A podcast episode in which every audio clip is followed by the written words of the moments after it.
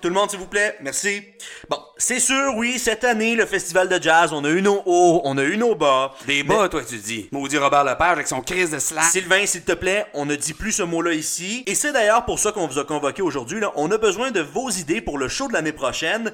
Il faut absolument qu'on se rattrape. Ah oui, ben, gars, gars, j'avais une idée. moi, là. On pourrait faire une pièce sur Rosa Parks avec Sarah-Jeanne Labrosse. Non, non, non, je pense qu'on est peut-être mieux de se dissocier un petit peu, là, de... Ben moi, euh, j'avais pensé faire un musical sur les Asiatiques exploités lors de la construction des chemins de fer. Oui, ok.